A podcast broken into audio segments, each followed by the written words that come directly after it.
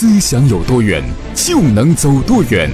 您现在收看的是管理咨询第一微信讲座。大家好，欢迎每天打开手机收看我给你分享管理咨询方面知识和经验，希望对您的工作成长带来帮助。今天跟大家分享一期非常重要的管理思想，就是作为公司老板、总裁，你在公司发展合伙人的时候，请你记住，你首先要放弃那些不符合公司的发展要求的那些员工。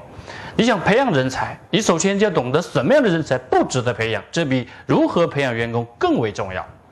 很多在成长型公司里边存在这样的现象：，老板在发展合伙人的时候，经常是发展那些在公司工作年限长的所谓这样的一些员工，在公司里边担任了一定的位置，因为他的岗位重要，就把他发展合伙人，其实这是极其错误的。那么今天晚上我跟大家分享，你在发展合伙人的时候，你首先注意有四类员工是不值得发展成合伙人，也不值得培养人才的。那么首先第一种就是不认同公司核心价值观的人才。一家公司核心价值观是你公司发展的 DNA，如果你没有把公司的发展的 DNA 把它端正好，那么你未来你有很可能因为员工在发展合伙人是冲着公司利而钱而来，那么。就有可能为了钱而离开，所以构建合伙管理模式，首先非常重要的入口就是建立起非常强大的精神共同体。你想把强大的精神共同体构建起来，首先就是价值观的认同。你有了价值观的认同，那么接下来再发展成利益的共同体呢，这就有了更好的强的纽带。但是很多成长型公司的老板、总裁发展合伙人的时候，经常犯这样的错误。认为员工能力强，在公司时间有一定的年限了，就把它发展成公司的合伙人，而不去考虑他的价值观层面的要素，这是极其错误的。这是在很多股权激励的时候也存在这样的问题，就是没有去考虑员工的价值观的要素。所以在公司里边发展合伙人，请你记住一个非常重要的入口，就是以核心价值观把它放在非常重要的位置。如果员工不认同公司核心价值观，你盲目的把它放在公司合伙人了，那么接下来会让你公司在文化上面失去了专业性。一家公司的文化它是有具有独裁性的，没有独裁性的文化是多元的思想、多元的价值观，那么公司很难走得很远。那么大凡优秀的公司都非常看重核心价值观的培养，那么在选择人才的时候就已经做好这个入口了。所以在合伙人管理模式里边的第一个不适合发展成合伙人的，就是不认同公司核心价值观的人才，无论他能力再强，也不能够把他发展合伙人。这是第一个方面。第二方面就是在公司里边他是没有目标的，是没有梦想的人才。一个人的内驱力来自于他自己的梦想，来自于他自己对未来的目标。一个有目标的人是永远他是睡不着的人。一个没目标的人呢，他往往是睡不醒的人。那么，作为公司的合伙人，要典型是以目标导向、是自我驱动型的人才。如果总是需要老板的追来逼、来追赶，通过考核、通过一系列手段来刺激他，才能够行动起来，这样的人才是缺乏自驱力的人才。缺乏自驱力的人才就不适合发展在公司的合伙人。合伙人必须是先锋队，合伙人必须是公司的奋斗者，所以呢，他必须天然是有目标导向和自我驱动型的人才。那么至于说没有目标导向、没有梦想这样的人才呢，千万不要把它发展成合伙人。敬畏耶和华是智慧的开端，欢迎您加入思想力商学院学习社群，王国忠老师与您分享十大系列直播课程。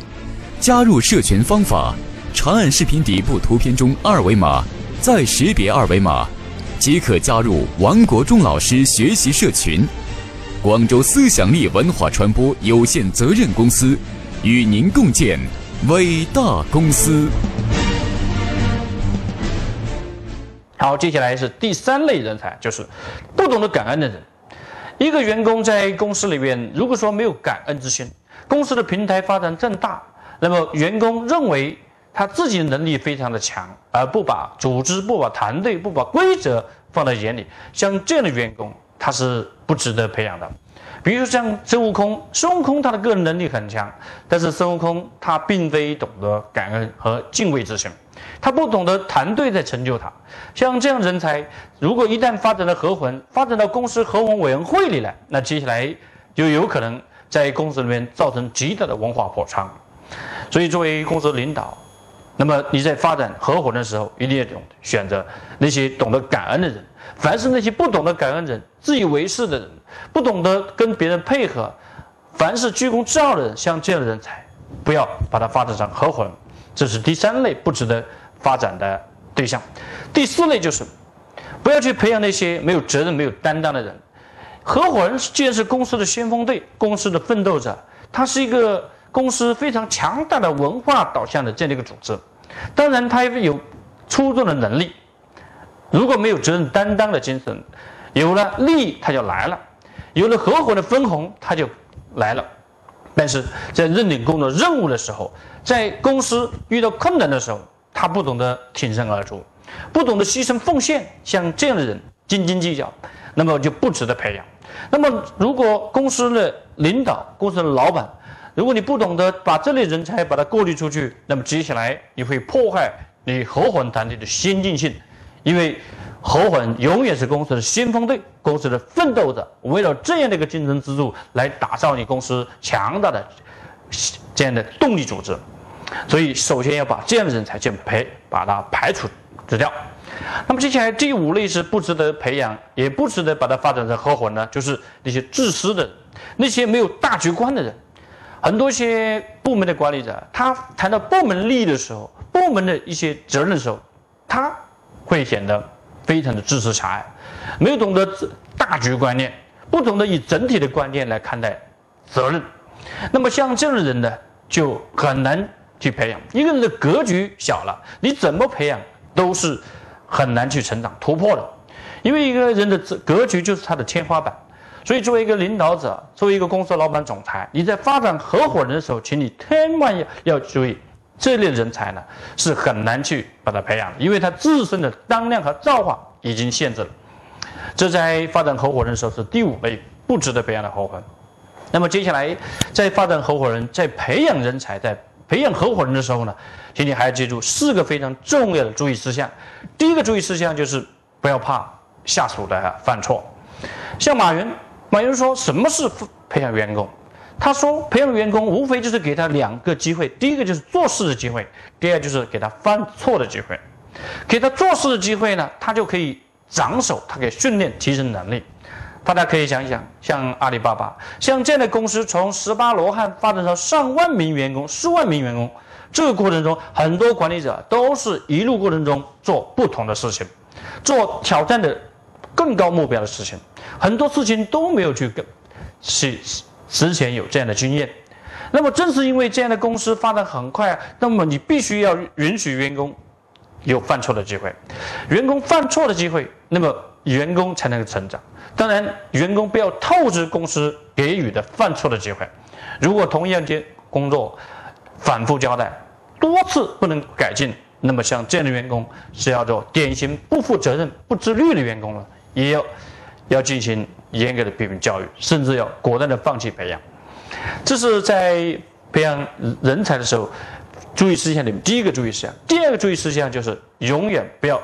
认为下属不行，永永远不要认为下属不行。非常重要的观念就是你要想的，既然员工他能在这个岗位上，他有自己目标，他有自己的成长要求，他对自己是有严格的这样要求的话呢，那么接下来你又给他有机会犯错。你给他机会去做事情的时候，你就要要相信他，你一定行。比如像王石，王石是万科的董事长，他经常就是给他下面的这些骨干，给他下面的高管就说：“这个事情交给你做，你一定行的，你一定可以把它做好。”也是从做现在授权的方式，以信任的方式给他员工去承担，一定要相信他，要给他精神的力量，让他知道这件事情是可以去做的。好，第三。点呢，千万不要去插手你已经的授权。你一旦授权的工作，千万不要去过多的干预。对于特别是成熟度高的员工，成熟度高的员工，你一定要做他的成就感，让他自己去学会承担。所以呢，你经常去干预，那么就会破坏他的成就感。相反，还有，如果事情的结果不能完成很好呢，有可能那么员工认为说这是你的干预造成这不良的结果。所以在很多公司里边存在这样现象，就是很多管理者在培养员工的时候一竿子插到底，这是极其错误的。好，那接下来第四个方面就是不要试图去复制自己，不要试图复制自己什么意思呢？就是你在培养人才，你在培养合伙人的时候，你千万不要说让把员工复制成跟你这个样子，一定要让员工要超越你，而不要去复制二等品。那么，像在杰克韦奇的眼里，他始终讲，当你在入职作为一名管理者的时候，你就会要想到一个非常重要的一个理念。我从入职，从接手这个管理工作开始，就要培养一个比你更加能力强的人，这就是一个非常重要的入口，而不是复制你的人，复制你的能力，而是让他鼓励他去创新，鼓励他去超越你，而这样才能够培养更优秀的合伙人出来。所以，作为公司的老板总裁，在培养合伙人的时候，首先记住四类人才是。有几类人才呢？一定是不能够培养的。相反，在培养人才的时候，这四个方面的错误也是不能够去违反的。好，今天跟大家分享这里，明天我们继续分享。广州思想力文化传播有限责任公司专注于合伙人管理模式系统解决方案咨询与落地服务，欢迎您参加思想力公司每月举行的合伙人管理模式系统解决方案。高管总裁班，思想力与您共建伟大公司。